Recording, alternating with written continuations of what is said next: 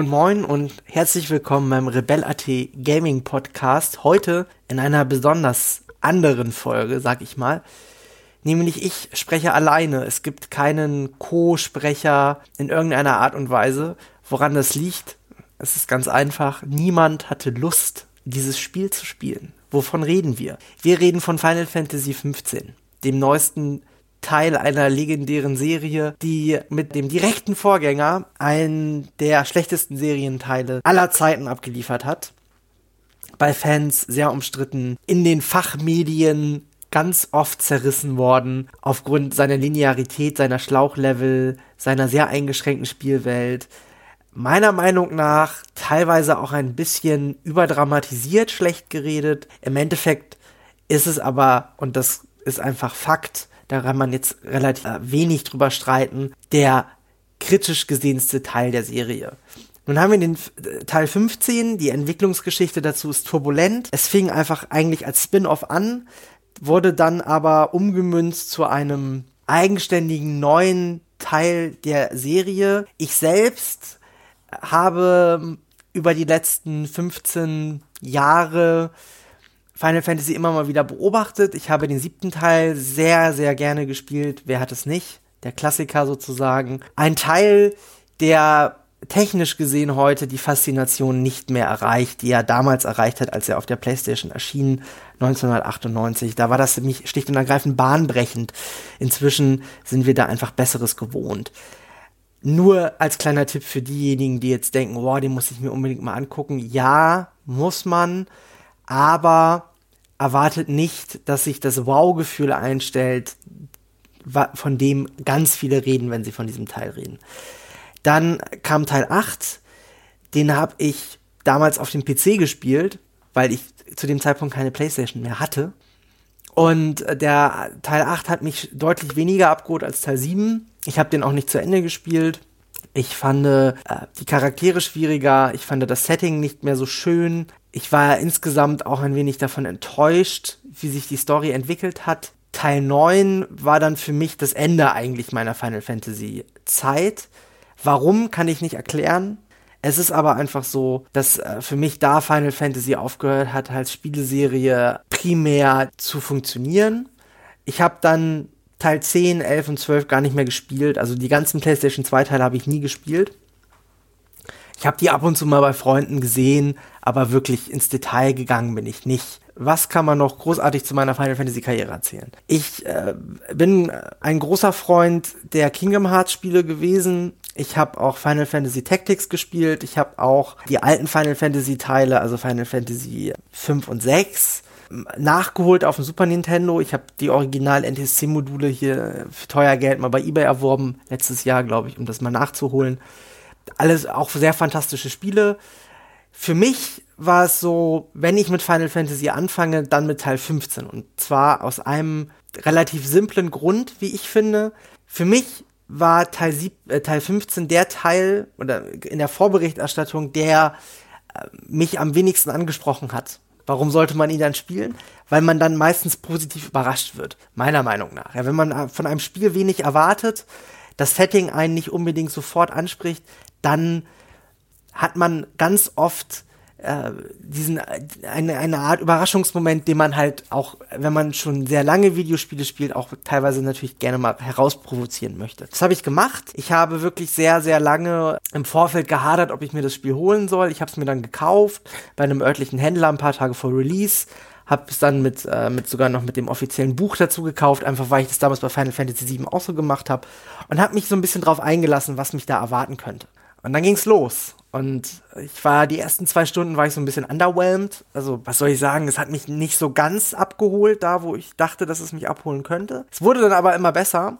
Und ich habe jetzt 30 Stunden auf der Uhr. Das ist natürlich nichts im Vergleich zu dem, was man da rein investieren kann. Und ich habe mir auch sehr viel Zeit mit Nebenmissionen ge gelassen und bin immer noch relativ am Anfang des Spielgeschehens, glaube ich.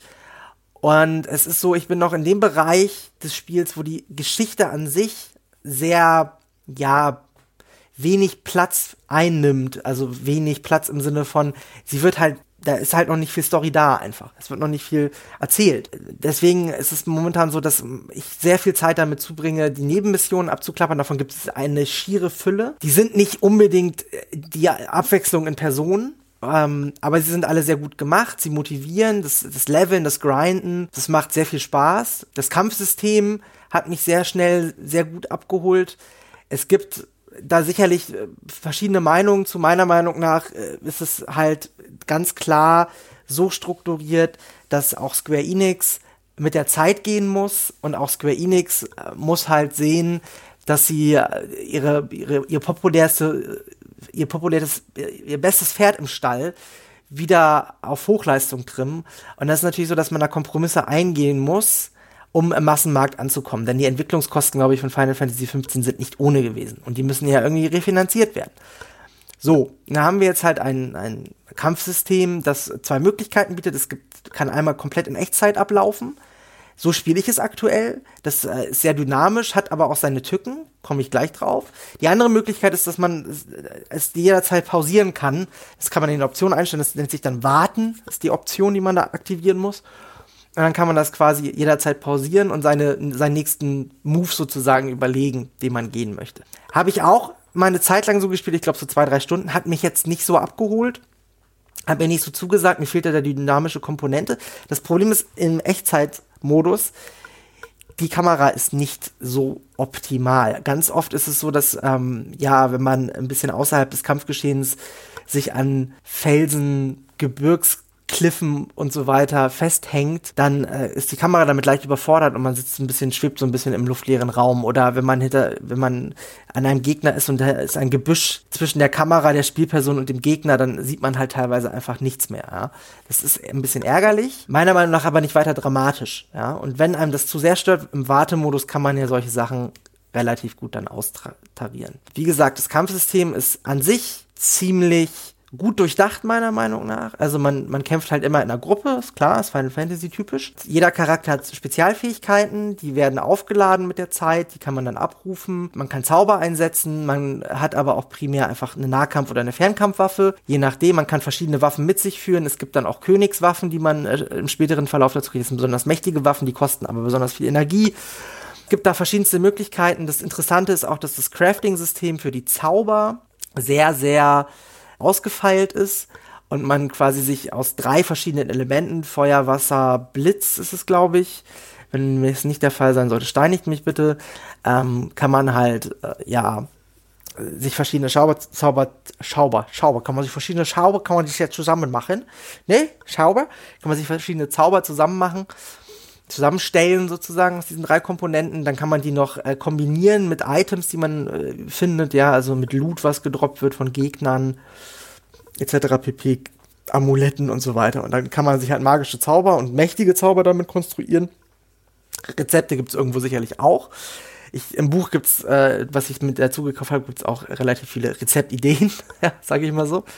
Das finde ich, das ist halt ein Punkt, den finde ich cool. Ja, also da hat mich Final Fantasy äh, 15 wirklich abgeholt. Das ist halt beim Kampfsystem wirklich, ist ja auch essentiell, weil es wird halt viel gekämpft, ja. Also jede, jede Mission, die du quasi ausführst, ob jetzt Haupt- oder Nebenmission, hat halt, hat halt was mit Kämpfen zu tun. Klar, es ist ein Rollenspiel, du willst ableveln. Es gibt einen relativ umfangreichen Skilltree, wie ich finde, der auch, äh, ja, also auf den ersten Blick kann man, weiß man manchmal nicht so richtig, was was bedeuten soll. Das meiste ist aber sehr logisch und sich, also sich selbst erklären, da hat man relativ wenig Probleme. Ja, also diese Seite des, des Gameplays, des Hauptgameplays, des Kerngameplays, und das ist ausschlaggebend, funktioniert für mich sehr gut. Dazu kommt, dass die Spielwelt sehr groß, ausladend und wahnsinnig abwechslungsreich designt ist. Und es ist grafisch auch sehr ansprechend. Natürlich gibt es schönere Spiele. Also ein Witcher 3 ist schöner. Witcher 3 ist aber auch kleiner. Trotzdem wirkt das Spielwelt nicht generisch. Also es ist jetzt nicht so, dass man das Gefühl hat, man ist permanent in einer Art zufallsgenerierten Dungeon unterwegs oder so. Ja, es wirkt halt sehr, wirklich sehr liebevoll designt. Es gibt so, so ein paar kleine Trade-offs, die sie gemacht haben. Zum einen hat man halt, ja, immer wieder gibt es so kleine Ortschaften, das sind eigentlich alles bessere, größere Tankstellen und die sehen auch Stellen, weil die sehen einfach gleich aus. Punkt. Ja, da ist meine Textur anders. Ja, vielleicht ist mal die Fahne beim Shop ein bisschen anders oder die Möbel in einem Restaurant sehen ein bisschen anders, aber das war es im Endeffekt. Ja. Dann gibt's natürlich einzigartige Plätze, einzigartige Städte. Eine Stadt sieht so ein bisschen aus wie Venedig. Die ist sehr schön gemacht.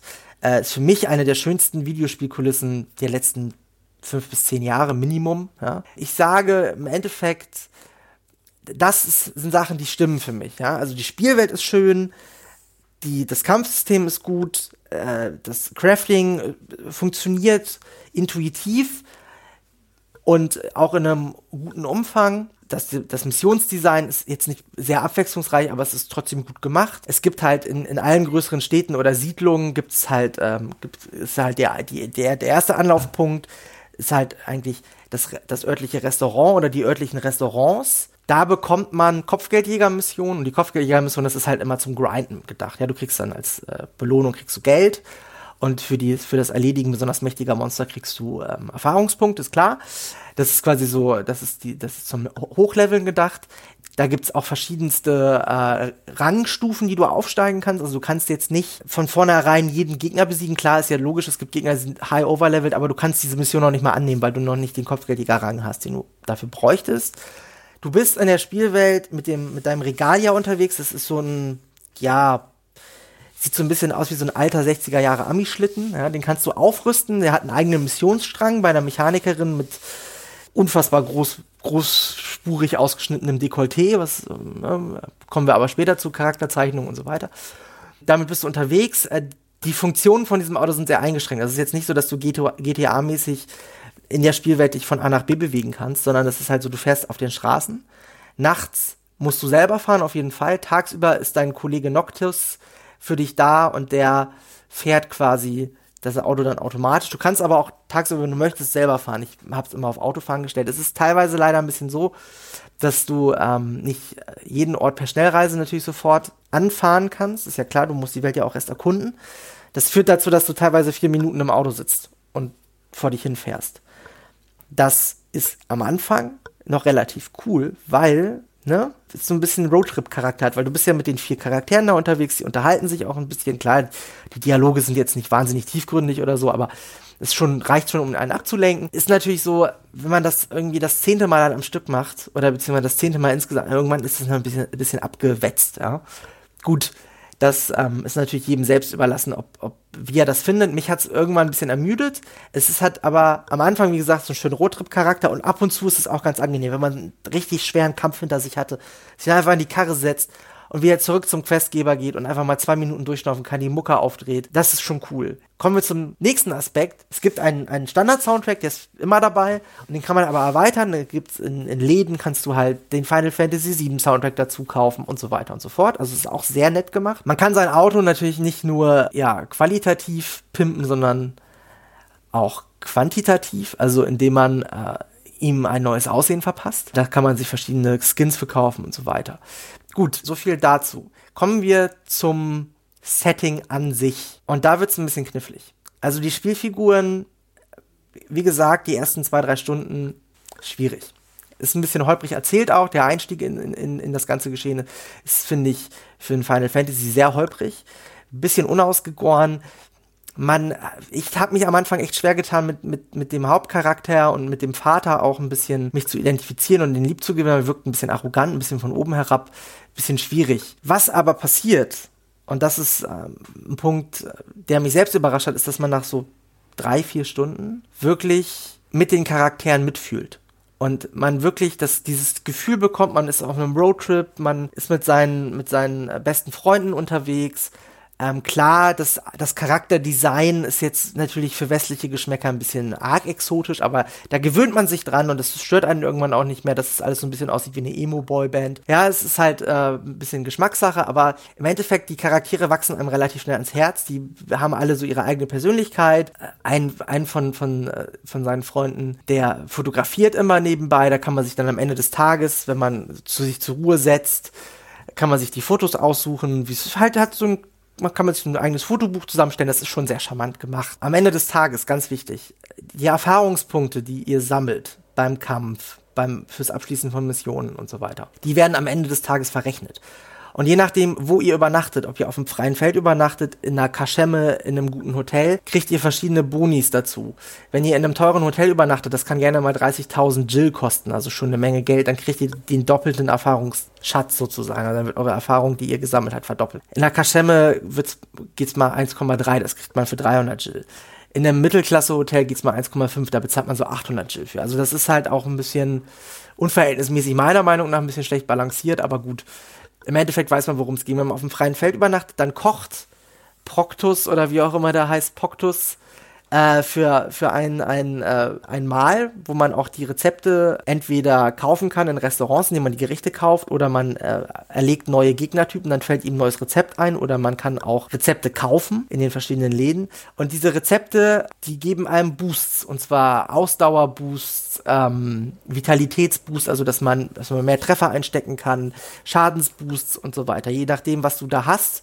So, die Faustregel ist, umso exotischer und aufwendiger das Gericht, umso besser bessere Boostwerte erhaltet ihr damit. Das kann kampfentscheidend sein.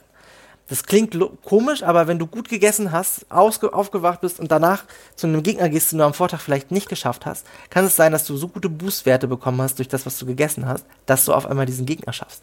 Das ist ein ganz netter Spielaspekt, wie ich finde. Wir waren aber eigentlich beim Setting. So, ich habe schon gesagt, die Charaktere werden einem relativ schnell ans Herz wachsen und es bleibt natürlich immer noch die Spielwelt. Die Spielwelt ist so ein Mix aus aktueller Realität, aktuellen zeitgenössischen Amerika sein, gepaart mit Elementen der 50er und 60er Jahre, also die Autos, die Architektur sind sehr 50er, 60er inspiriert, teilweise auch Art Deco inspiriert. Charaktere selber, wie gesagt, sehen aus wie eine Emo-Boyband. Viele Charaktere sind äh, ein bisschen skurril gezeichnet auch.